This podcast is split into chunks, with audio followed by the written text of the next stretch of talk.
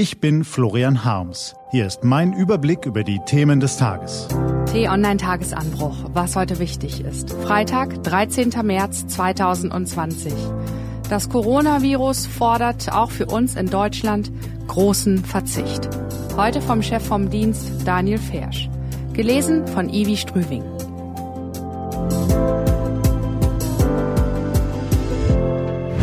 Was war? Wir haben es, und das zeigen die neuesten Zahlen, mit einem sogenannten dynamischen Ausbruchsgeschehen zu tun. Das heißt, die Zahl der infizierten Personen steigt sehr stark an. Und deshalb ist heute noch einmal in schärferer Form, als das in den vergangenen Tagen notwendig war, gesagt worden, dass wo immer es möglich ist, auf Sozialkontakte verzichtet werden soll. Was war das für eine Woche? Am Montag sah es so aus, als ob es noch dauern würde, bis Deutschland ähnlich scharfe Maßnahmen im Kampf gegen das Coronavirus ergreift wie Italien. Dann trat gestern Abend Angela Merkel vor die Presse und verkündete, dass auf absehbare Zeit in diesem Land nichts mehr so sein wird wie zuvor. Es war ein denkwürdiger Auftritt der Kanzlerin. Ihre Botschaft, das öffentliche Leben in Deutschland muss in den kommenden Wochen praktisch zum Erliegen kommen. Die Begründung, nur so gibt es überhaupt eine Chance, die Viruspandemie einzudämmen. Die wichtigsten Punkte, die Merkel an der Seite von Bayerns Ministerpräsident Markus Söder und Hamburgs erstem Bürgermeister Peter Tschentscher vorstellte. Die Menschen sollten, wo immer es möglich ist, sozialen Kontakt vermeiden. Alle nicht notwendigen Veranstaltungen, egal welcher Größe, sollten abgesagt werden. Die Krankenhäuser werden angewiesen, alle nicht lebensnotwendigen Operationen zu verschieben. Bund und Länder stellen Geld bereit, um die Zahl der Betten in Intensivstationen zügig auszubauen. Merkel kündigte ein umfassendes Hilfspaket für die Wirtschaft an. Bayern will weitere Schulen und Kindergärten schließen, andere Bundesländer wollen folgen.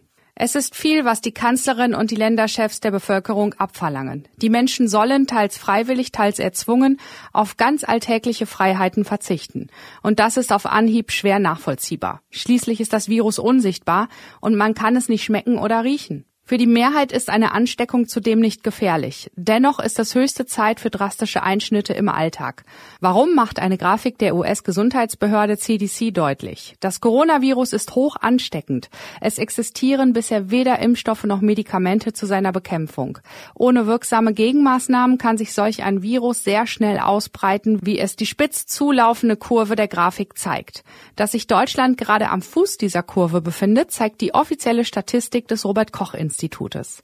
Von Mittwoch auf Donnerstag stieg die Zahl der registrierten Fälle um 802 auf 2369. Das entspricht einer Steigerung um mehr als die Hälfte innerhalb eines Tages. Wirft man im Virus in dieser Situation keine Hindernisse in den Weg, dann kann es sich in exponentieller Geschwindigkeit ausbreiten. Ziemlich schnell hätten wir dann auch hierzulande italienische Verhältnisse. Überfüllte Intensivstationen, Mediziner und Pflegepersonal am Rande der Erschöpfung, ein Gesundheitssystem kurz vor dem Zusammenbruch. Wie dramatisch die Situation südlich der Alpen ist, schilderte ein Arzt aus Bergamo vor wenigen Tagen eindrücklich. Ein Stopp des normalen Alltagslebens soll diese Entwicklung verhindern und zu einer abgeflachten, beherrschbaren Kurve führen. Aber was bedeutet das konkret? Eis essen, ins Museum gehen, die Lieblingsbar besuchen, im Restaurant zu Abend essen, alles das fällt aus. Für viele Menschen ist dieser Verzicht existenzbedrohend. Freiberufler, Musiker, Künstler, Gastronomiemitarbeiter, um nur einige zu nennen. Es ist Aufgabe der Politik, die Folgen der Krise für besonders betroffene Bevölkerungsgruppen abzufedern.